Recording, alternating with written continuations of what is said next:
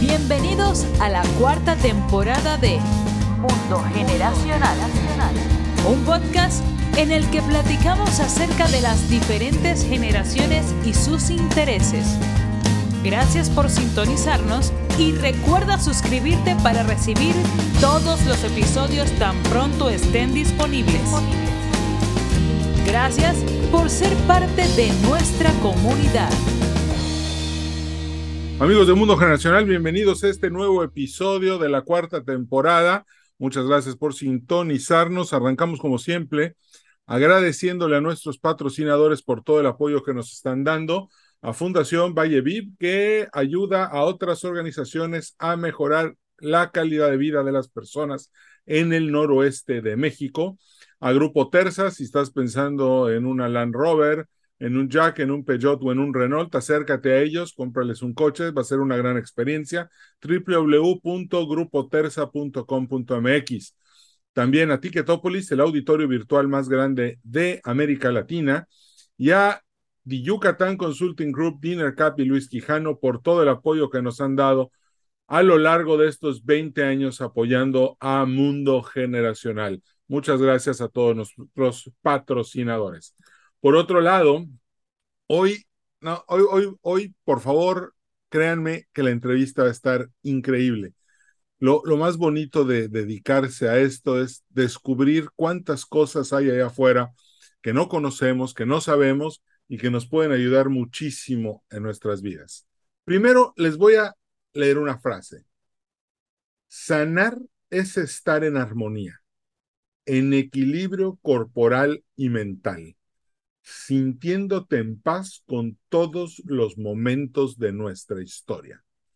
Y esta frase es de mi amiga Liora García, que es acompañante en terapia de biodescodificación. Créanme, el día de hoy va a estar increíble. Shalom, Laura. Ereftov, ¿cómo estás?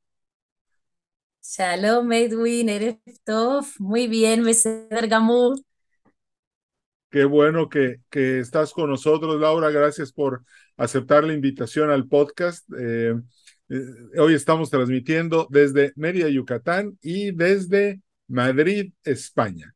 Entonces, este, alguna diferencia de horario, pero Laura, este, ya, ya, ya hemos platicado de todo este tema de la biodiversificación, pero ¿podías ¿podrías platicarnos un poco de cómo iniciaste en esto y qué es y para qué nos sirve?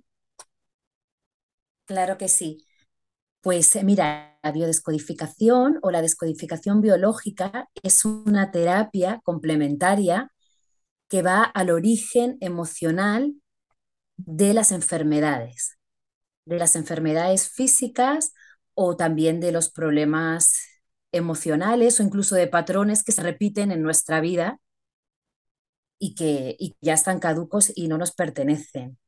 Em, pertenece como al grupo de las llamadas terapias breves, porque si bien no hay un número específico de sesiones, porque cada caso es diferente y, y, es totalmente en función del paciente y lo que la persona necesite, pero sí al ir al origen emocional suele ser muy efectiva y bastante rápida. Entonces, pues yo llego aquí un poco también porque soy una persona un poco impaciente y entonces me gusta el poder ayudar de forma rápida, el, eh, donde poder ver los resultados pronto. Entonces descubrí la, esta terapia de, de descodificación y absolutamente me enamoré de ella. Ya. Oye, y por ejemplo, ahorita mencionaste algo que me llamó la atención, enfermedades. O sea, estamos enfermos y podríamos sanar estas enfermedades si sanáramos otras áreas emocionales de nuestra vida. Sí, porque la descodificación entiende la enfermedad como la mejor solución biológica de tu cuerpo. Es la mejor adaptación. Y nosotros, para nosotros, pues claro, puede ser una enfermedad, porque puede ser mm, eh, mm, cáncer, reumatismo o cualquiera, eh, podría ser cualquiera. Pero nosotros entendemos que la enfermedad viene a traernos un mensaje a través del cuerpo. Entonces, hay toda una serie de, hay una serie de códigos con los que nosotros trabajamos que tienen que ver con los órganos, el tejido específico, eh, con toda la información que recopilamos del paciente, hacemos como un diagnóstico ajustado, trabajamos absolutamente de la mano de los médicos, o sea, no es una terapia alternativa, es complementaria, trabajamos absolutamente con los médicos y, y con, y con los, eh, pues en el caso de que haya medicamentos o, unas, eh, trabajamos con ellos, pero nosotros vamos a abordar el origen emocional, entonces es un trabajo muy bonito porque devuelve al paciente en su referencia interna y la puerta de entrada de la enfermedad es la puerta de entrada a la sanación también. Entonces ahí le devolvemos el poder por, para que por el lugar que entró la enfermedad entre, entre la sanación también. El origen de las cosas. ¿Por qué nuestras emociones nos enferman? Pues, mira, eh, mi maestro Christian Flesch dice que enfermamos eh, por lo que no aceptamos. Que si en realidad aceptáramos las cosas que nos pasan, pues eh, no enfermaríamos. Porque no es tanto el, el hecho en sí que nos sucede, sino cómo nosotros no lo tomamos. Entonces, por ponerte un ejemplo, eh, a una persona la pueden despedir del trabajo y él vivirlo como, como un verdadero drama que dedicó su vida a la empresa y al final así le pagaron, le echaron. Y eso le va a crear unos, le va a crear una serie de problemas físicos, mm, probablemente puede ser, depende cómo lo vivió. Okay y otra persona le puede pasar exactamente igual, que le echaron de su trabajo y lo puede vivir como, mira qué bien, porque era el momento de las ganas que yo tenía de emprender, de hacer otras cosas y justo se me dio la oportunidad para poder hacerlo. Entonces, como un mismo hecho, depende cómo nosotros lo vivamos, nos puede traer problemas eh, emocionales o físicos o, o no. Así está como en nuestra mano también el, el cómo afrontamos las situaciones que nos vienen, ¿no? Es esta frase tan típica de no podemos elegir lo que nos pasa, pero sí podemos elegir cómo respondemos a, los acontecimientos. Y aquí, aquí me viene otra duda. Entre estas dos personas del ejemplo que fueron despedidas, ¿cómo puede una persona tomar el control de lo que le está sucediendo para poder tomar la decisión de cómo quiere vivirlo. ¿Qué, ¿Qué se necesita para tener este nivel de conciencia? Bueno, yo creo que es, eh, yo creo que es entrenamiento, que se puede entrenar, también entender que en realidad, disculpa, me ando con un poquito de catarro. Ah, no te preocupes.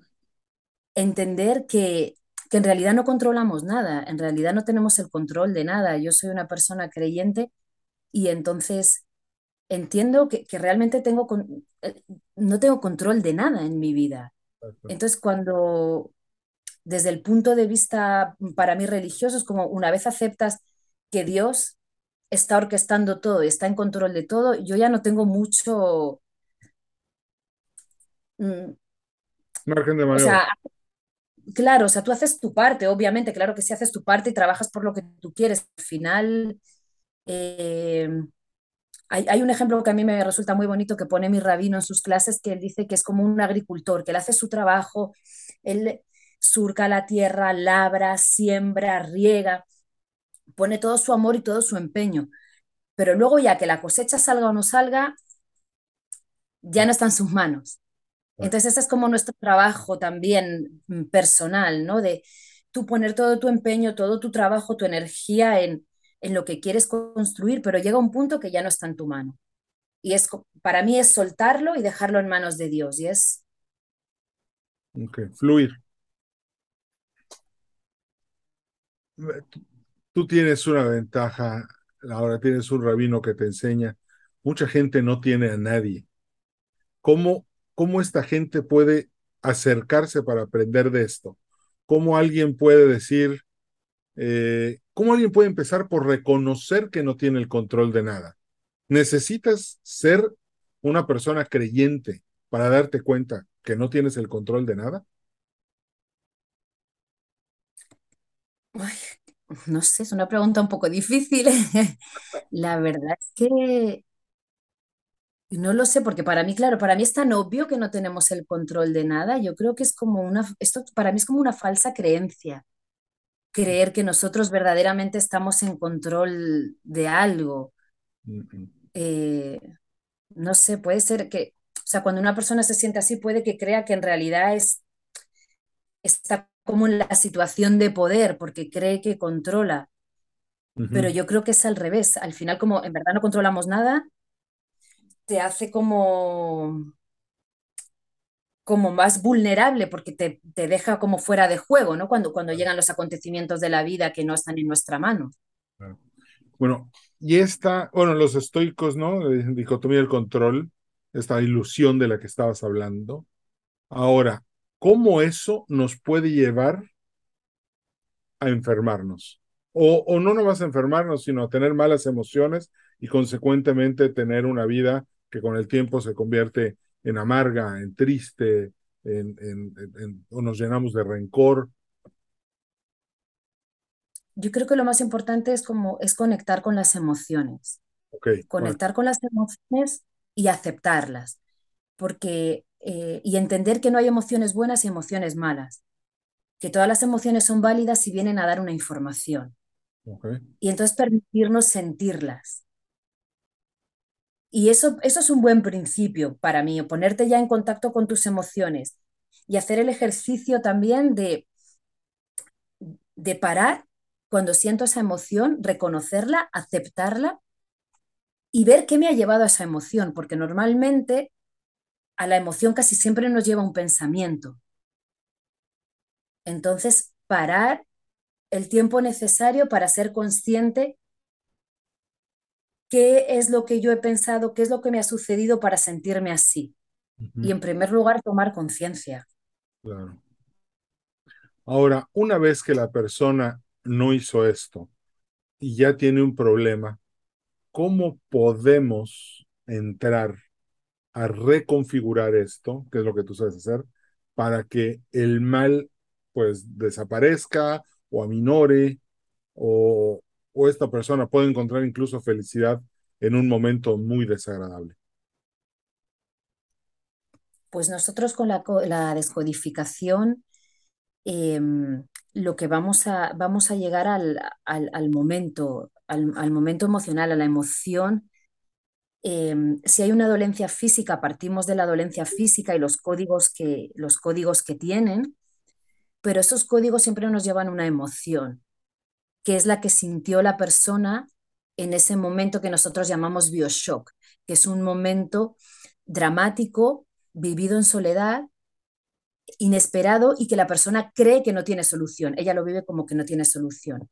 Entonces vamos a, vamos a acompañar al, al paciente, al consultante, a ese momento, a ese momento donde se origina esa, esa, esa emoción y a partir de ahí hacemos un trabajo terapéutico para acompañarle y para sanarle.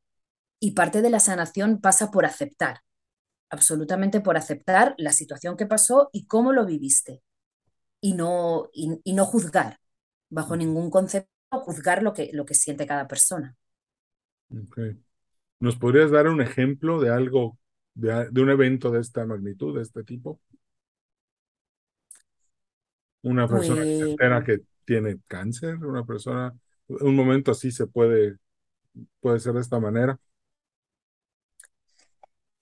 Sí, sí, claro, por supuesto.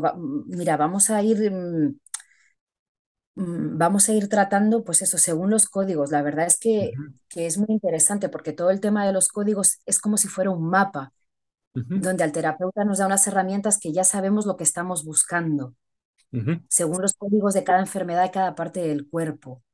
Entonces, em, pues, em, eh, por ejemplo, eh, tuve una paciente en en el que tenía unas dolencias en, los dedos de los pies, algo que era muy doloroso y que le ocurría eh, cada año. Luego le desaparecía, pero cada año volvía. Y entonces, pues tomando todos los códigos y acompañando a la paciente, llegamos a un duelo no hecho. Y pudimos tratarlo, pudimos eh, acompañarlo y, dejar vivir ese momento. Y ahí pues, eh, pues la dolencia le desapareció completamente. La verdad que fue una experiencia muy maravillosa con esta paciente en concreto, porque fueron dos sesiones, nada más. No siempre tenemos la suerte que funciona tan bien, pero, pero sí es bastante efectiva con, con este trabajo. Un duelo no resuelto es algo así como que una pérdida que no hemos aceptado? ¿O... Sí, un duelo no hecho, pues eh, puede ser cuando fallece una persona, alguien muy cercano a nosotros, y hay veces que malentendemos que cerrar el duelo quiere decir me voy a olvidar de esa persona. Entonces hay veces que, que, que de alguna forma como que a veces es inconsciente, nos negamos a cerrar ese círculo por miedo a, perder esa conexión con la persona. Entonces, eh, pues a través de la terapia acompañamos que es, simplemente un, cierre, un poder hacer una despedida desde otro lugar y no, no tiene nada que ver con olvidar a la persona, sino que cuando tú piensas en esa persona ya no la piensas con el dolor, sino que la puedes pensar y recordar desde un lugar de paz, de armonía. Claro. Pensando en todo lo bonito que te dio y no en el hecho de que ya no está, por ejemplo. Claro, exacto. Mm. Y, y, por ejemplo, hoy en la mañana le informamos a mi sobrinita que el gato se murió, ya estaba muy viejito, tenía casi 17 años, y la verdad es que se puso a llorar y llorar y llorar. Y no había relacionado esto, pero cómo o sea, la verdad sí la vi. El gato todo el mundo lo quería, era parte de la casa. Y este, y ahorita que vi el dolor que sentía justamente antes de, empezar a platicar contigo, ¿cómo, ¿cómo podemos nosotros ayudar a los que están a nuestro alrededor para que solucionen estos duelos y no se les convierta en algo malo en el futuro de sus vidas? ¿Cómo, lo, cómo, pues ¿Cómo la llevo a aceptarlo? Pues eh, primero dando el espacio a que exprese lo que sienta. Yo digo que lo, lo, que está fuera no está dentro. Entonces, darle el espacio a la persona y valorar, validar sus emociones. Que en ningún momento la persona eh, se sienta juzgada por lo que está sintiendo. Hay veces que también, eh, como nos cuesta ver sufrir a las personas que tenemos cerca, lo primero que nos sale es, bueno, mi vida, no llores, bueno, no pasa nada, bueno, sí pasa, y sí te doy el espacio para llorar y te doy el espacio para expresarse. Y eso suele ser muy reconfortante, porque ya la persona de alguna forma se siente escuchada y comprendida. Para mí eso es un, principio así muy básico. muy interesante, gracias por el, por el consejo. Ahora, una vez que alguien te contacta, saca una cita, este, esta persona tiene que, de cierta forma, abrir sus sentimientos, sus emociones, y de ahí empiezas tú a trabajar con él y a llevarlo de la mano. Pero para identificar cuál, por ejemplo, ahorita que dijiste lo del dolor de los pies, ¿cómo, ¿cómo saber que un dolor de pies en realidad es un duelo no resuelto? O sea, se, se me hace algo maravilloso llegar a ser esta conexión, pero ¿cuál es, cuál es el proceso? ¿Cuál es la metodología?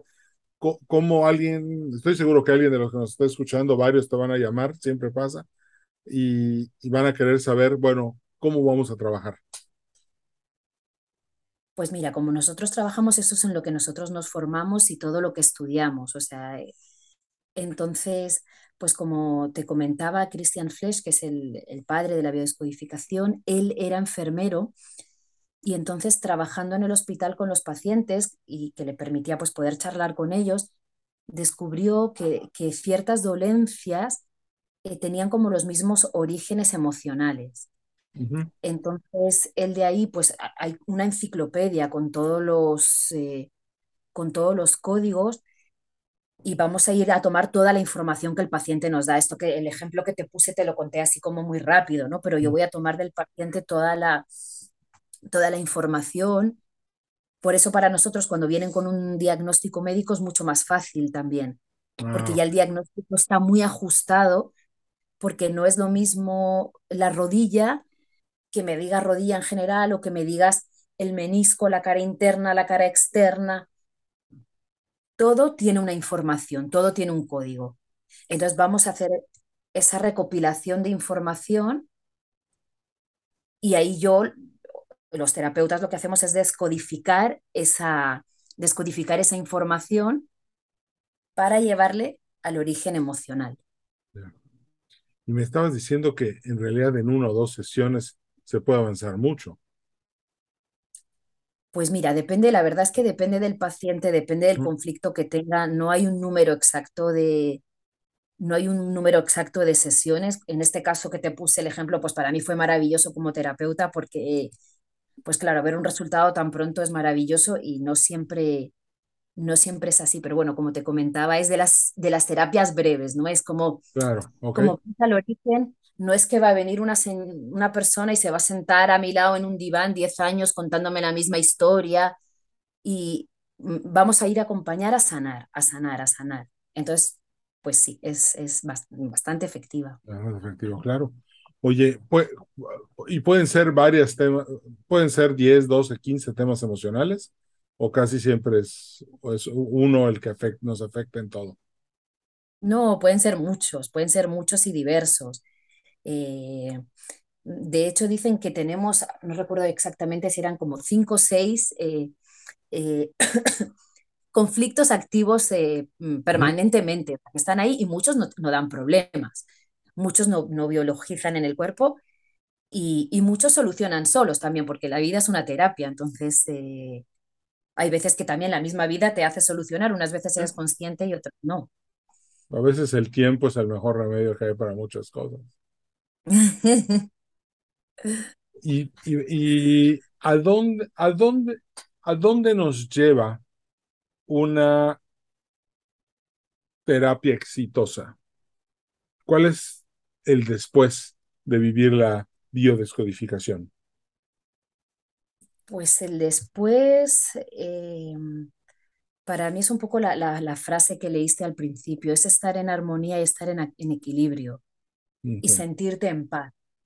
Estar en, estar en una situación de paz, de, eh, físicamente bien, claro, físicamente saludable. Y emocionalmente para mí es eso, es, estar en paz. En paz y estar en tu ser para afrontar las, mm, lo que la vida te trae. Claro.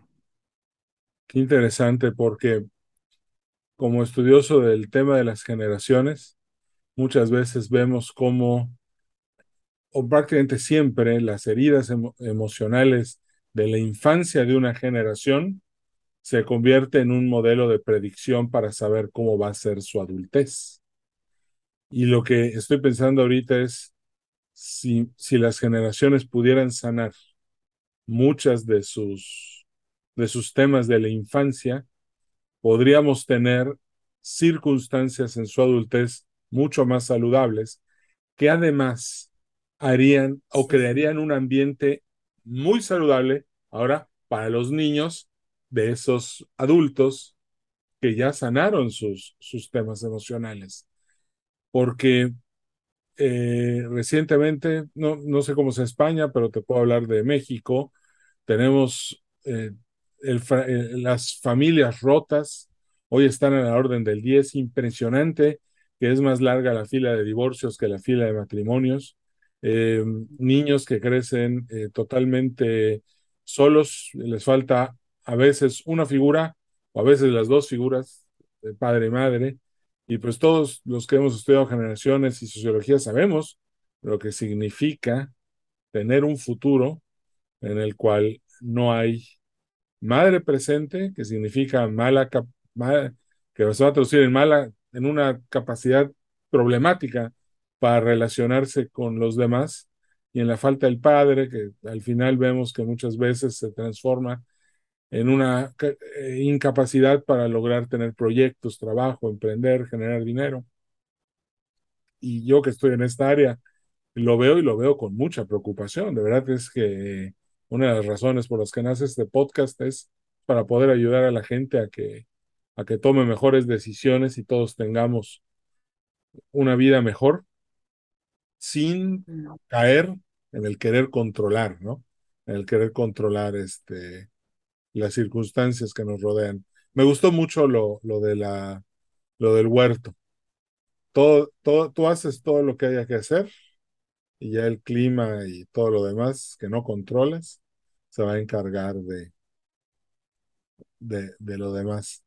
Oye, eh, Leona, me gustaría poder compartir a la gente tu correo electrónico para que te puedan contactar. No, ¿Nos puedes dar, nos puedes dar tu correo, tus redes sociales?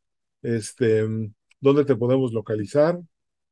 Claro que sí, con mucho gusto. Pues mi correo es liora-garcía-sánchez@gmail.com y mi Instagram es liora-bajo o medio, no recuerdo. Ok. Ahorita lo busco. Y, y, con mucho gusto, eh, quien, quien quiera concertar una cita o simplemente conocer un poco más y charlar, puede también eh, concertar una llamada sin compromiso eh, para poderle explicar un poquito más en profundidad y poder ver cada caso personalmente con mucho gusto. Y tú, por ejemplo, que ahorita estás en Madrid, eh, la consulta puede ser por Zoom, por WhatsApp, por Skype, por puede ser así. Sí, la consulta puede ser online y es absolutamente igual de efectiva que en presencial.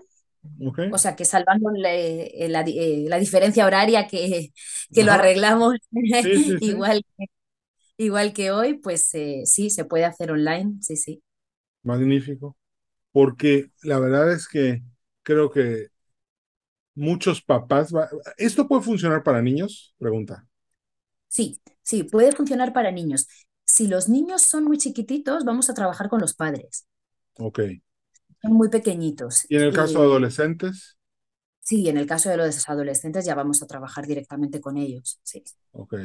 Miren, porque la verdad es que con todo lo que vemos hoy en día, yo creo que sí es importante que los papás que nos están escuchando ahora piensen un poco en, la, en, en sus hijos. Muchas veces tienen heridas emocionales de los que nosotros por la rutina no nos damos cuenta. Y cuando nos damos cuenta ya es demasiado tarde. Entonces, a mí me gusta mucho el tema de la prevención y no nada más en lo físico, también ahorita en todo esto que tú estás haciendo, creo que sería maravilloso que, que los papás acerquen a sus hijos a que tengan una o dos terapias, que a veces tal vez no esté muy grande el tema emocional, pero de esta manera ya lo sanan, lo equilibran y no va a tener consecuencias eh, dentro de tres, cuatro, diez años. Entonces, este es una, eh, o sea, esto es un recordatorio, una invitación y por favor aprovechen esta oportunidad para que sus hijos puedan tener mejor, una mejor salud emocional y ustedes también. Eh, este podcast, como te comenté, Eliora, es un podcast que es 80% de los que lo escuchan son hombres. Entonces, este, creo que es importante que también pensemos que no hay que ser muy fuertes ni muy machos, sino que también sanar emocionalmente puede ser muy positivo para, para lo que hacemos y para ser mejores tomadores de decisiones y para ser más próspera la oficina y que de esa manera este, podamos darles mejor vida a todos los que dependen de nosotros. Sí, yo les animo eh, encarecidamente a eso, a que compartan sus emociones. Yo creo que las mujeres de forma más natural tenemos esta necesidad de compartir y, y, por historia y generaciones hemos usado lo que es el círculo, el, sentarnos en, círculo y compartir, que es tan terapéutico. Y el hombre a veces tiene esa creencia también que tiene que ser fuerte, que tiene que estar y no mostrar, y parte de ser fuerte es tener la capacidad de, enseñar tus vulnerabilidades, eso es la fortaleza, y, le, va, le va a resultar muchísimo, muchísimo mejor, así que los invito a que encuentren esos espacios para, para dejarse sentir y compartir. Sí, sobre todo, este, porque a veces lo, en lo que estaba, en lo que estaba pensando ahorita que nos decías esto, es eh, no tiene caso cargar con costales de emociones negativas por toda la vida y, y, lo peor, apegarse a ellas o pensar que nos hacen bien. No, no, no, no, no. Hay que deshacerse de ellas y, y lo más importante, vivir feliz. Y la verdad es que creo que lo que nos has dicho hoy ayuda mucho. Muy, está todo muy, muy interesante. Le voy a comentar nada más rápidamente a los que nos escuchan que cuando platicamos por primera vez de esto, este, eh, el tema fue, me encantó, fue apasionante, de verdad siento que, que es una gran oportunidad y por eso eh, te invité para que estuvieras hoy con nosotros en el podcast, porque recuerdo esa primera charla y fue algo increíble. Y hasta ya estoy pensando yo también este, tomar, una, eh, tomar una, una o dos terapias contigo próximamente. Y, y, bueno, ya tenemos tus datos, ya tenemos tu, tu Instagram, por favor, este, ya lo chequé, es guion bajo, ¿ok? Mm. Eh, tu Instagram es, eh, aquí lo tengo, Liora, guion bajo, biodescodificación. Entonces, ahí te pueden buscar y pues me va a dar mucho gusto que, que por favor todos los escuchas te empiecen a seguir y aprender de todo lo que haces. Leora, muchísimas gracias por habernos acompañado el día de hoy. Gracias a ti, un placer estar contigo en la distancia pero cerquita y, y muy agradecida de que mi voz llegue a México.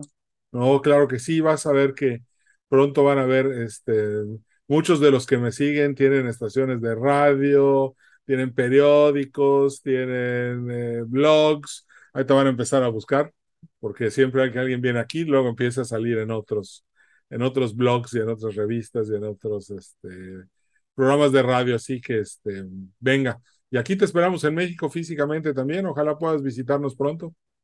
Ay, me encantaría, eso es, eso. Lanzamos el decreto, el decreto para que, para que se cumpla. Perfecto. Me late, me late, vamos a hacerlo. Y este, vas a ver que muy pronto vas a estar por estas tierras. Muchas gracias, Edwin. Un saludo a todos. Gracias, Leora. Pues bueno, amigos, nos despedimos. Muchísimas gracias por habernos sintonizado. Nos despedimos agradeciéndole a Fundación Valleviv, a Grupo Terza, a Ticketopolis, Dinner Cup, Luis Quijano y The Yucatán Consulting Group por todo el apoyo que nos dieron para que este episodio sea posible. Amigos de Mundo Nacional, mi nombre es Edwin Carcaño Guerra. Me despido y les envío un fuerte abrazo. Nos vemos en el siguiente episodio. Cambio y fuera. Gracias por haber sido parte de este episodio de Mundo Generacional. A nombre de todo el equipo te deseamos prosperidad y éxito. Recuerda darnos un like en Facebook, Podcast Mundo Generacional.